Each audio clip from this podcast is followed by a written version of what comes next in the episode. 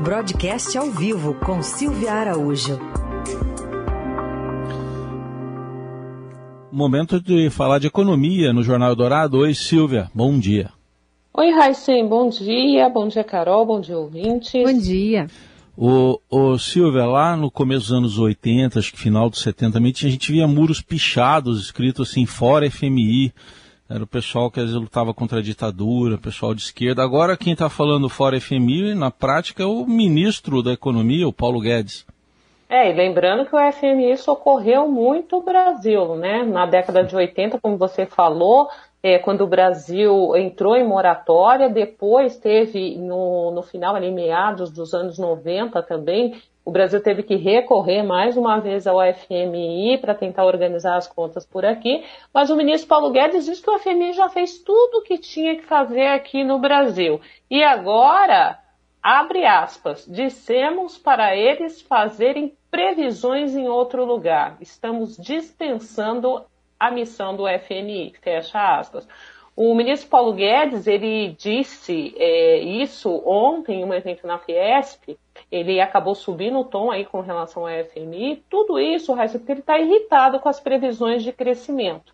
E aí o ministro voltou a falar que no ano passado, no primeiro ano da pandemia, as previsões para o, o, o crescimento, não, para a queda do, da economia no país, pelo FMI mostrava lá algo em torno de 10%. E aí o ministro insistia ao longo do ano, falando que o FMI ia errar feio, que não era aquilo, que o Brasil estava fazendo o dever de casa para tentar conter aí esse, essa recessão, né? Para que ela não fosse tão forte e o PIB acabou caindo 4%. E aí o ministro, lógico, ele se vangloria disso, diz que o FMI errou feio na previsão para o Brasil, que o Brasil não caiu 10% na economia no ano passado, que caiu 4%, e que agora o FMI vai errar feio de novo. Por quê? Porque em outubro o FMI fez uma previsão de crescimento para o ano que vem. Ele está preocupado no ano que vem, né? Porque esse ano aqui já está mais ou menos dado o que vai acontecer. E para o ano que vem, como se avizinha aí uma recessão é, para o país, tem muita gente prevendo que o, o, produto interno bruto brasileiro deve ficar em zero a título de crescimento no ano que vem, e até alguns economistas já projetam recessão, né? Queda do PIB no ano que vem. A previsão do FMI ainda era conservadora, a Raiz, era de crescimento de 1,5%.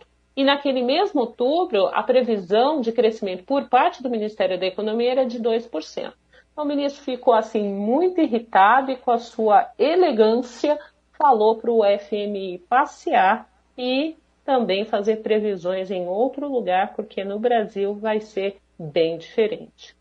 Eu queria saber ainda, Silvia, sobre o que dizem então os números oficiais da economia, né? Já que o ministro Paulo Guedes gosta de relativizar essa, essa versão. Pois é, Carol, os números oficiais da economia dizem assim: olha, ministro, não é bem assim. O FMI pode estar mais certo do que o senhor. Por quê? O conjunto dos números e também dos comunicados oficiais que a gente tem olhado aí da economia estão apontando para um 2022, que é a preocupação do Guedes com relação à previsão do FMI, que esse 2022 vai ser bem desafiador. E aí, sem contar com algumas heranças estatísticas que são levadas de 2021 para 2022 como o próprio crescimento fraco que a gente tem falado aqui no jornal, né? Os indicadores aí do IBGE do mês de outubro e também o IBCBR, que é aquele índice de atividade do Banco Central que foi divulgado ontem, também do mês de outubro, mostrou uma queda, por exemplo, de 0,4%. Ou seja, a economia não está mostrando tração nesse último é, trimestre do ano e todo, uh, é, existe uma expressão chamada carrego estatístico, e toda essa não tração da economia ela é principalmente para o primeiro trimestre do ano que vem.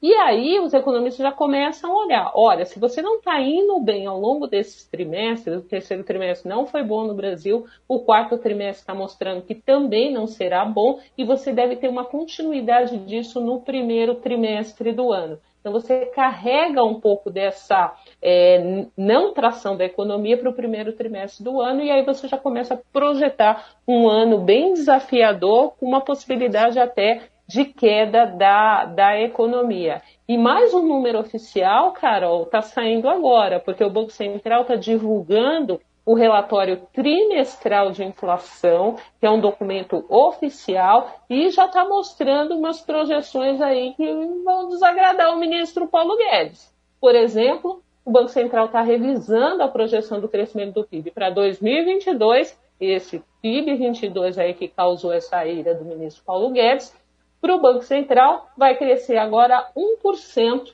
e não 2,1%, como o ministro estava falando ontem no evento da Fies. vamos ouvir então a fala do ministro ontem. É que ele fez o um acampamento aqui há muitos anos atrás e esqueceu de ir embora. Nós não precisamos mais. Já que tem um brasileiro aí criticando que vai para lá, nem precisa ter mais a missão aqui. Nós oficialmente estamos dizendo que não precisamos tê-los aqui mais. Já há muitos anos que eles não precisavam estar aqui. Ficaram porque gostam, feijoada, jogo de futebol, conversa boa. De vez em quando criticar um pouco e fazer previsão errada. E distribuindo em direta ao ex-presidente do Banco Central, né? Exatamente. E agora, cara, hoje, por exemplo, nesse, nesse relatório que eu falei do RTI, o relatório trimestral de inflação que está sendo divulgado nesse momento pelo Banco Central, o documento está sendo divulgado agora e depois vai ter entrevista sobre esses números com o presidente do Banco Central, Roberto Campos Neto, que, aliás, o ministro Paulo Guedes também já deu umas alfinetadas no presidente do Banco Central, que a gente comentou aqui até na terça-feira, quando o Guedes disse que, diferente do que diz o presidente do Banco Central, não é a questão fiscal que está pressionando o dólar que, que, e a política monetária como um todo, né? Então, o ministro Paulo Guedes aí anda um pouco destemperado, pode ser, Carol? Pode ser, pode ser.